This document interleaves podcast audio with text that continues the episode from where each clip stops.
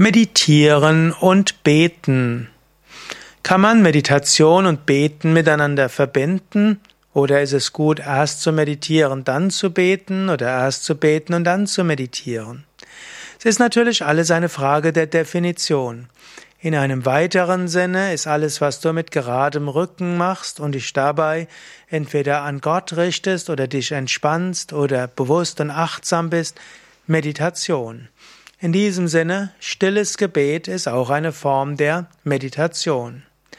In einem anderen Sinn ist in, zum Beispiel in der christlichen Meditationslehre in manchen Schulen, ist Beten direktes Richten an Gott.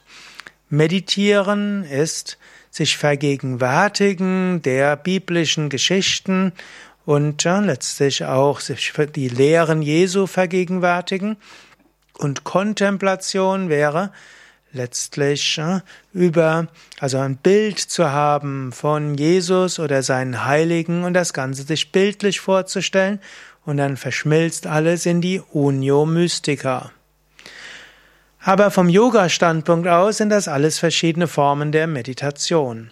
Du kannst auch ein stilles Gebet an Gott richten, nur wenn es eine Meditation sein soll, dann sprich ein stilles Gebet und danach gib Gott auch Zeit zu antworten. Das heißt, richte dein Gebet an Gott und dann höre Gott zu. Höre, was Gott dir zu sagen hat. Manche definieren es auch anders. Gebet ist, Mensch wendet sich an Gott. Meditation ist, Gott wendet sich an den Menschen und Mensch hört zu. Das ist wieder eine andere Definition. In diesem Sinne kannst du beten und meditieren in einer Sitzung zusammenfassen.